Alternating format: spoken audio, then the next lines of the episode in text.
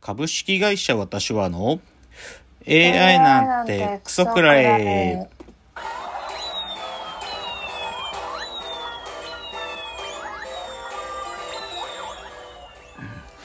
群馬が生んだ怪談時、株式会社私は社長の竹之内です。サブカル研修生4代目アシスタントの深谷です。えーこの番組は大喜利 AI を開発する株式会社私は社長の竹之内が AI のことなんかお構いなしに大好きなサブカルチャーについてサブカルリテラシーの低い社員に丁寧にレクチャー言い換えれば無理やり話し相手になってもらう番組です。ということで今日は138回目の放送ですけども寒いですね。寒くないですか、はい一気に寒くなります。仙台って寒くなるの早いんですか？あ、早いと思いました。早うん。雪とかむっちゃ降るの？あ、でも太平洋側なんであ意外と積もりはしない。うん。いやもう寒いよね。なんかもう秋ってマジで存在しないんじゃない？っていうぐらい急に寒くて。確か困っちゃいますけどねまあじゃあちょっとまたいつも通りの今週のラジオエンタメライフ今日はちょっとラジオトピック多めですかね。あの今この1週間「オールナイトニッポン」がスペシャルウィーク日本放送がスペシャルウィークででいくつかねちょっと僕が注目だというのを皆さんにご紹介するとですねあのナインティナインさんのだから今日かな？今日の夜ですけどこれがまたバカな企画でねえっ、と世界一強い男が決定天下一気合武道会っていうね。もうただ気合が誰が一番気合が入ってるかっていうなんかその空手とかを経験したことがある芸人たちが集まって気合を見せ合うっていう企画らしいんだけど であのアイデンティティっていうあのドラゴンボールのモノマネする人たちがいるんだけどその人とかあとニューヨークさんも実は両方とも空手経験者でであとリモートでジャンルだとシャドーボクシングっていうジャンルの森脇健児さんも参加するっていうんでこれはね多分神回になる予感がしますね。であとねあのオードリーさんこれは土曜の夜ですけどオードリーさんのスペシャルウィークゲストはあの元ラフレクランという芸名だったでオードリーさんの番組であのコンビ名を変えたコットンというですね今これ来てるんですよこのコットンのお二人が。あのーなかなかブレイクしなかったんだけどついにこのオードリーとの絡みでねブレイクの兆しを見せてこれねあの今回のラジオでさらにもう一跳ねするかもっていうのがオードリーさんのラジオですね。あと、まあ、これは昨日や、あ、おとといか、あの、クリーピーナッツのオールナイトニッポンゼロに、あの、バッドホップのですね、あの、二人が来て、これ僕ちらっとちゃ、まあ一応バッドホップが来たとこだけ聞いたけどね、やっぱ分かったのは、バッドホップってマジで悪い奴らなのね。マジでみんな少年院に行ったことがある奴らなんだけど、と、どっちかというと文系ヒップホップグループのクリーピーナッツ。なんか、雰囲気では仲良さそうに喋ってるけど、あ、やっぱりここの、なんていうかな、グループの違い、全くこのヤンキーと、なんかクラスの後ろの方にいる奴らっていうの は、心の本当の部分では繋がり合ってないなっていうのがよくわかるラジオだった。うん、そう面白かった、聞いてて。あとはね、三四郎さんが、あの、これ金曜の夜ですけど、あの、毎年に一度やってくる中山筋肉会、これはまた神回になる予感。もういつも同じなんですよ。筋肉さんが来た時にやることはいつも同じで、いつも筋肉さんと話がちゃんと通じないっていうのを2時間ずっと繰り返すんだけど、でもこれもね、もう6回目かな、もう。彼これ4、5回同じことやり続けてんのよ。で、イベントの時も同じことやってたから、で、また、でもこれはね、ファンはね、もう大好きなんで、これ楽しみ。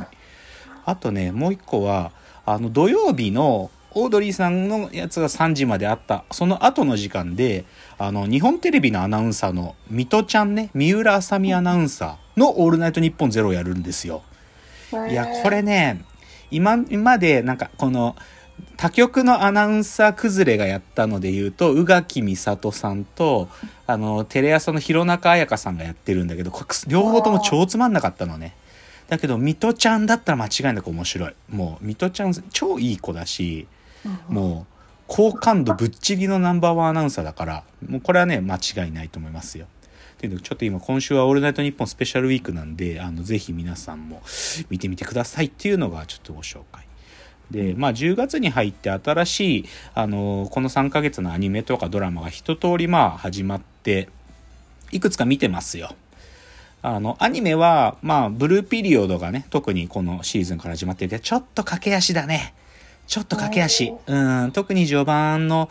半年とか3ヶ月の話を1話でやっちゃったりしてるから、少し駆け足やったな。特に第1話は結構駆け足で、まあ仕方ないけどね、ぐっと掴むとこまで行く必要あったから、ただ、今4話が昨日配信にもなってて見たけど、悪くないですよ。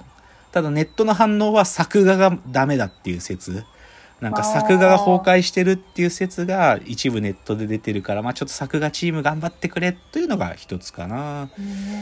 あとね、ドラマ系はね、なんか今回はね、サスペンス系多いな。サスペンス系多いんですよ。まあ、あのーあなたの番ですチームがね、作ってる真犯人フラグっていうね、あの、西島秀俊宮沢りえ夫婦が出てて、これ、6ヶ月やるやつらしいんだけど、あの、あなたの番ですと同じで、秋元康が企画、演出やってるんだけど、これは初回からぐいぐいもう視聴者掴んでたね。ネットも大騒ぎしてた。うん、他にも吉高由里子が出てる日曜日の TBS のやつとかなんかそういうミステリーサスペンス系結構やってるんでただ僕は今日曜日のやってる「日本沈没」をねちゃんと作ってくれよって思いながら見てますね。もう今まで日本沈没はいろんな形で作られてきてどうどこか必ず満足できないところがあり続けてきたんで今回こそはまあこれネットフリックスと共同企画だからあの、うん、ネットフリックスでももう、あの、全部配信してるんだけど、あの、ちょっとね、し、しっかり作ってくれっていうのが、ちょっとドラマだと日本沈没ですかね。でね、ちょっとじゃあ映画トピックスね、これぜひね、皆さんにね、紹介したいというか、今しか見れないんですっていう意味でちゃんとお伝えしたいのが、あのーこのラジオトークの初期の頃にね、ヒップホップの回を僕がやったのがあるんですよ。ヒップホップの、まあ、ヒップホップっていうジャンルそのものを紹介する中で、で、その中で僕が好きなヒップホップ映画っていうので、サウダージっていうね、2010年前後に作られた伝説の映画があると。あの、富田克也監督という方が作ったやつで、で、それがね、今サウダージでね、これね、あのなかなか配信とかにもなってないから、見られないんですよ。なんかレンタルショップストアとかに置いてないと見られなくて、サウダージね、僕はおめちゃ推ししてるんだけど、見れ、見たっていう人なかなか現れないくらいやれてないのね。見れないし。なんだけど、それが今ね、あの、新宿のケーズシネマっていう映画があるんだけど、そこで、今サウダージ公開から10周年なんだけど、そこでデジタルリマスター版をね、あの、期間限定でやってんだよ、今。今やってんだよ。あ、違う、23からとか、今週の金からとかだったかな、どうからだったか、やるんだよ。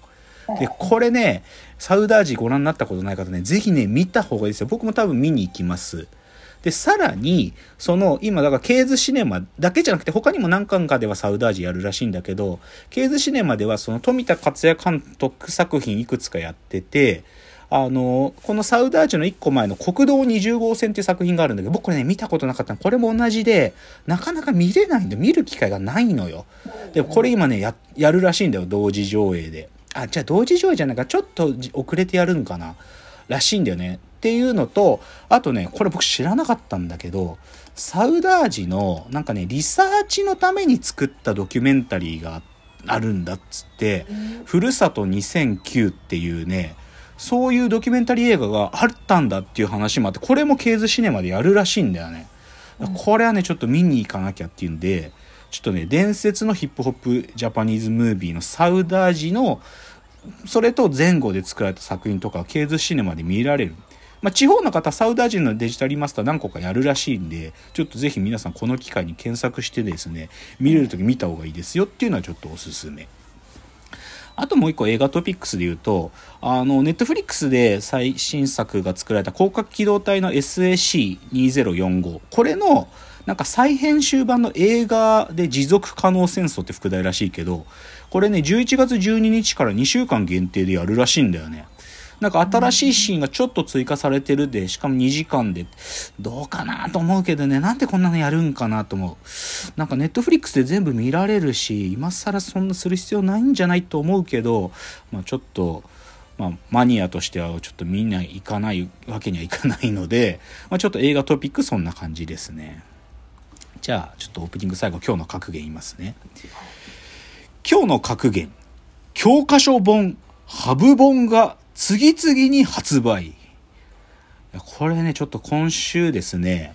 あの、まあ、僕の言葉で言うと、いろんな情報が詰め込まれてる本のことをハブ本と呼ぶんですが、まあ、ちょっと最近別の言い方で、そのジャンルについても網羅的に解説してくれてる教科書本とかも言ったりするんだけど、はい。それね、二つね、ちょっと出たんですよ。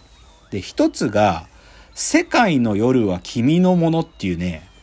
あの、これは単行本なんですけど、はいあの、渋谷直角さんって方がね、まあ、渋谷直角さんっていうのはエッセイ漫画家さんですね。エッセイ漫画家さんですけど、あの、奥田民生になりたいボーイと出会う男すべて狂わせがある。あの映画にもなった、あれの原作者の方なんですけど、その方が書いた、この世界の夜は君のものっていうのはね、90年代のカルチャー、その当時の若者、90年代のカルチャーについて、本当にいろいろ書いてんのよ。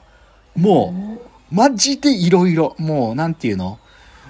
当時、じゃあ渋谷っていうのはどういう場所だったかとかね。